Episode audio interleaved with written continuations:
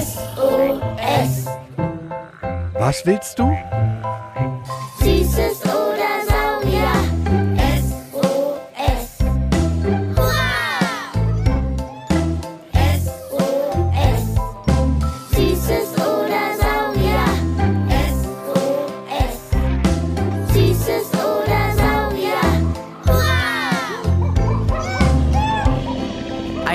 Podcast über alles, was krabbelt, stampft blubbert. und fliegt. Wir haben Süßes. Und wir haben Saurier, Heute mit Meeresschildkröten, den Dauerschwimmern im Ozean.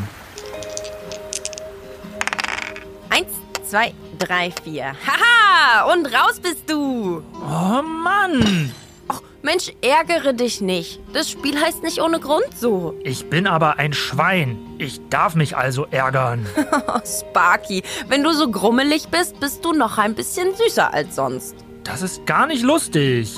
Okay, Sparky, irgendwie bist du den ganzen Tag schon schlecht drauf.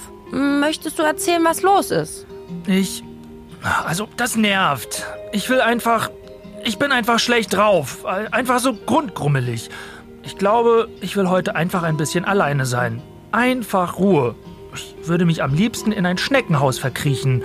Also, nee, äh, wobei eher ein Schildkrötenhaus. Oder Schildkrötenpanzer? Hm. Naja, in ein Haus von einer Schnecke passe ich ja nicht rein. Aber ja, danach ist mir.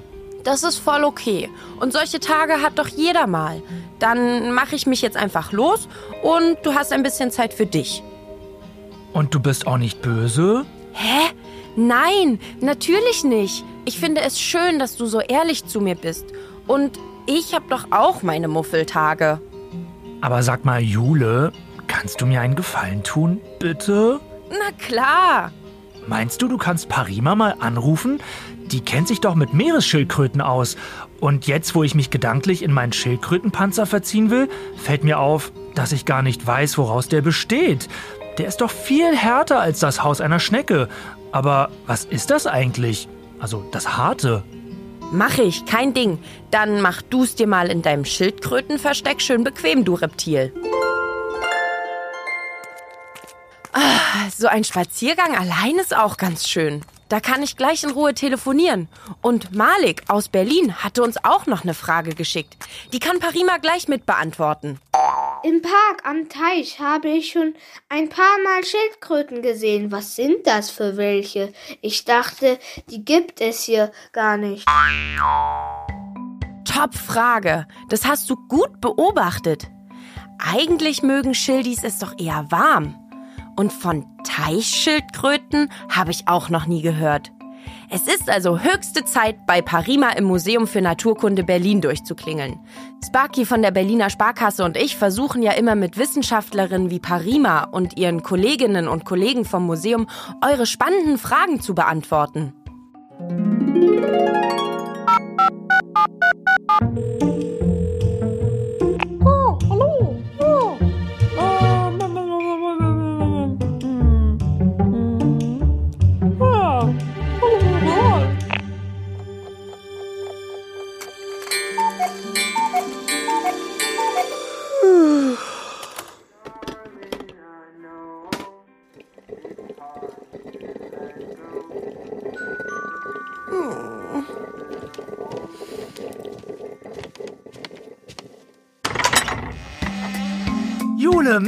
Da bist du ja. Ich bin schon so, so, so, so neugierig.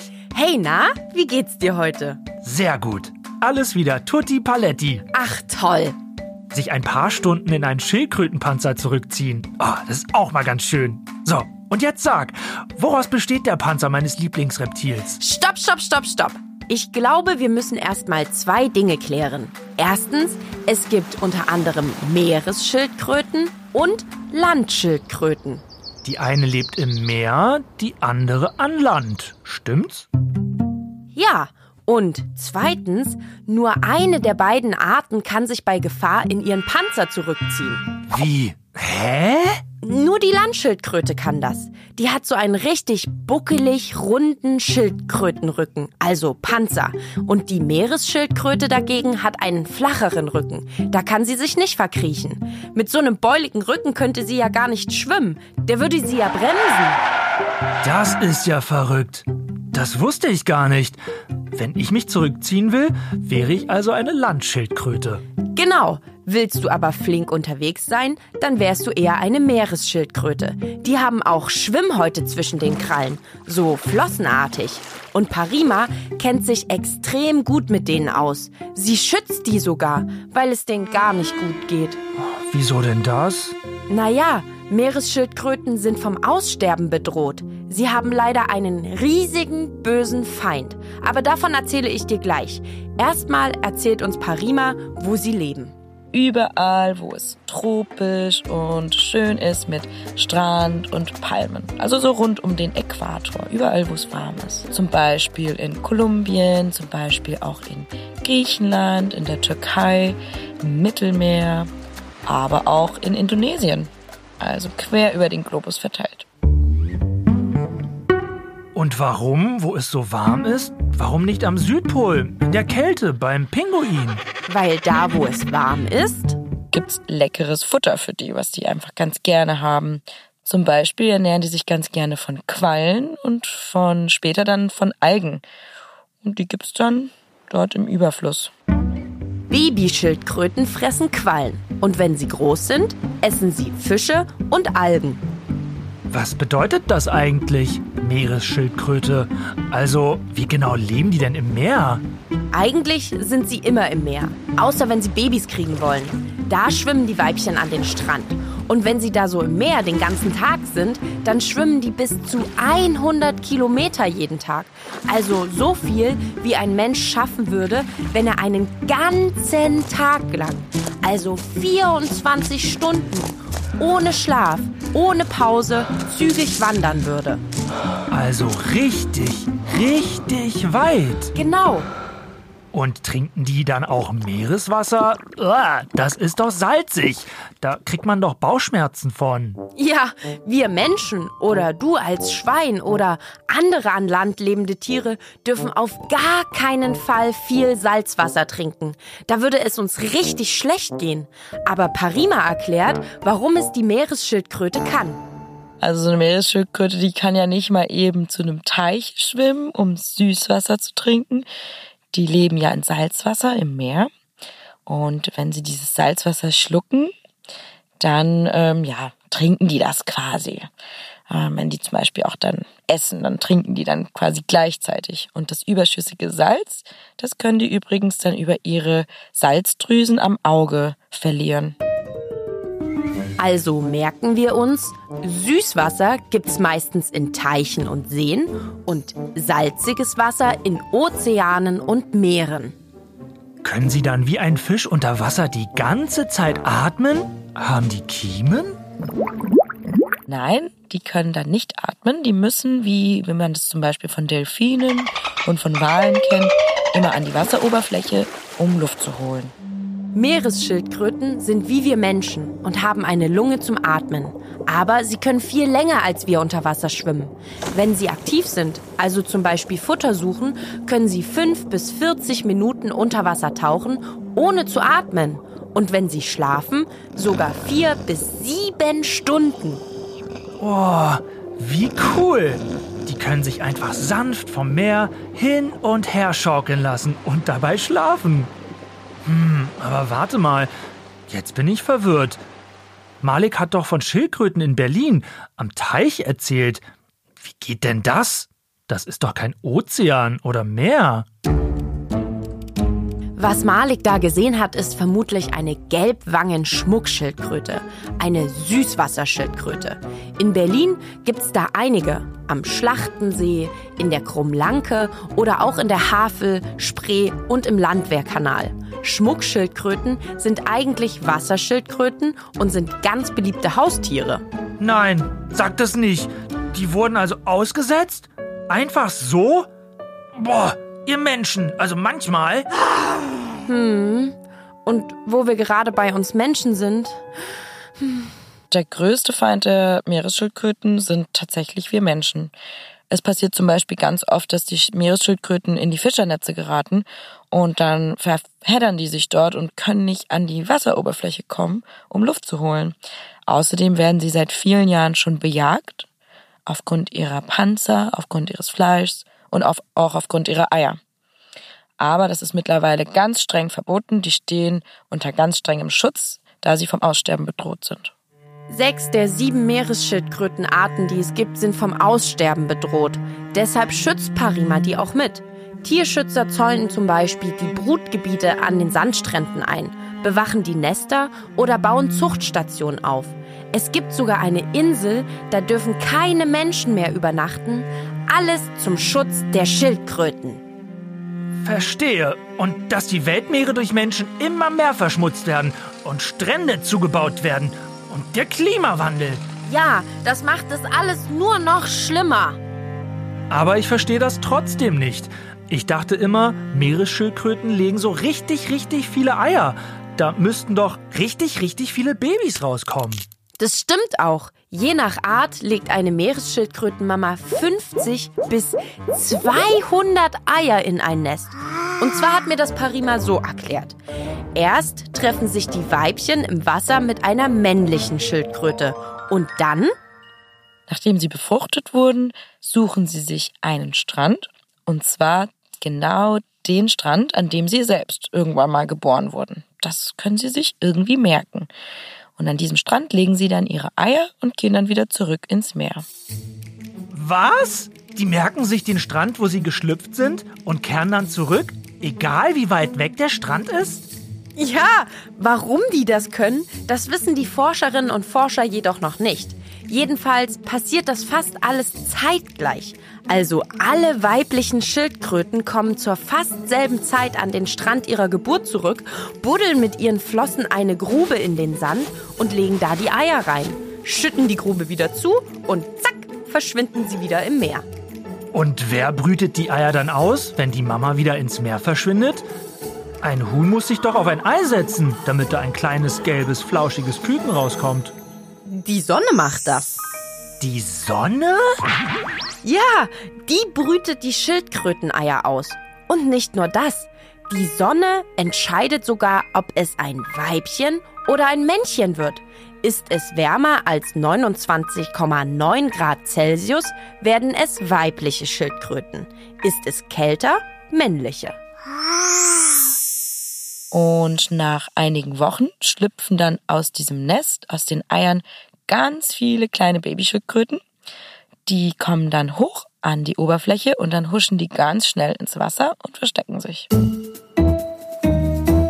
Instinktiv wissen die dann, da vorne ist Zell, da ist das Meer, da muss ich rein. Und die müssen sich auch richtig dolle beeilen, denn Krabben, Möwen, Waschbären und Wildschweine fressen die richtig dolle gerne. Die warten regelrecht drauf, dass die Schildkrötenbabys schlüpfen und ihr Nest verlassen. Deswegen auch so viele Babys. Genau. Und obwohl das so viele kleine Babyschildkröten sind, sagen Leute wie Parima, dass von 1000 geschlüpften Schildis nur eine einzige am Ende es wieder schafft, zu ihrem Strand zurückzukehren und da Eier zu legen. Oh, das ist ja doof. Sag mal, eine Frage haben wir noch gar nicht geklärt. Elif hatte noch eine. Wie alt kann eine Meeresschildkröte werden und wie groß ist die größte?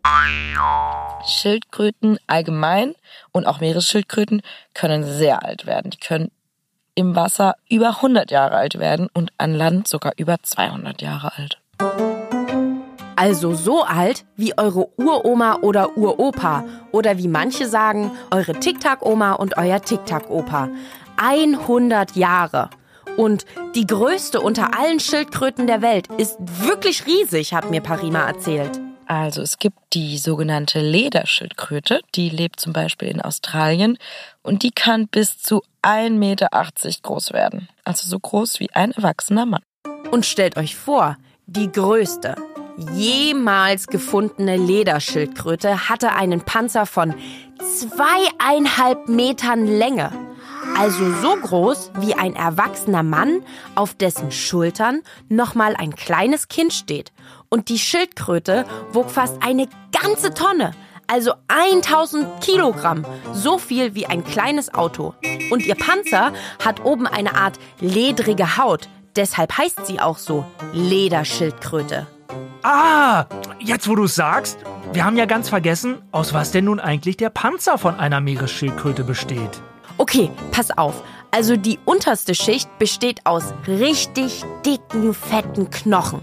Das, was bei uns Menschen Wirbelsäule, also das lange Ding im Rücken, unsere Rippen unter der Brust und unser Becken sind, also wo unsere Beine rauskommen. Das ist alles bei der Schildkröte zusammen verschmolzen und zum unteren Teil des Panzers geworden. Und darüber gibt es dann eine feste Hautschicht. Dann wäre ich also eine Borstenschildkröte. Sparkius Borstenschildkrötus. Nee, eine Clownsschildkröte eher.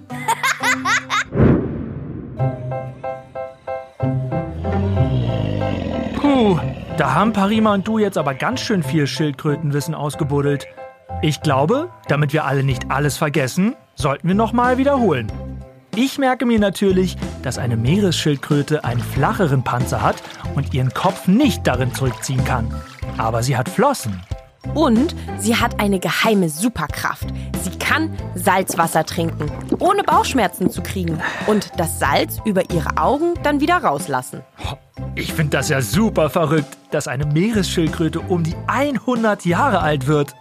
Und noch verrückter ist, dass sie sich genauso lange merkt, an welchem Strand sie geschlüpft ist, um genau auch da ihre Eier abzulegen. Ja, ihre 50 bis 200 Eier pro Nest. Die dann die Sonne ausbrütet und quasi entscheidet, was es wird. Bei mehr als 29,9 Grad Celsius wird es ein Schildkrötenmädchen, bei weniger ein Junge.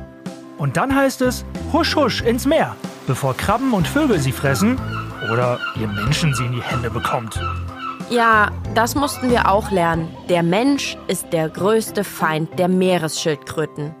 Aber zum Glück gibt es Menschen wie Parima oder andere Tierschützer und Tierschützerinnen, die ganz viel für die Schildis machen, damit es sie noch lange gibt. Boah, ich freue mich schon so auf unsere nächste Folge. Die wird was ganz Besonderes.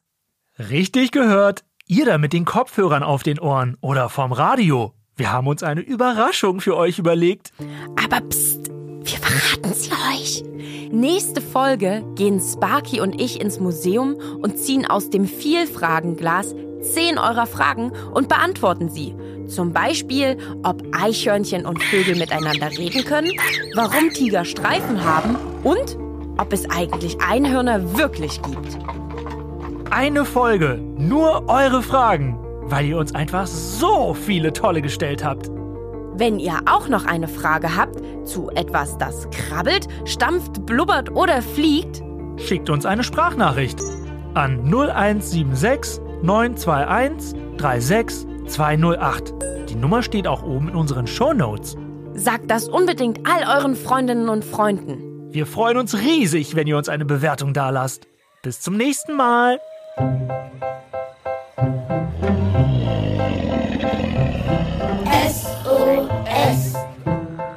Was willst du?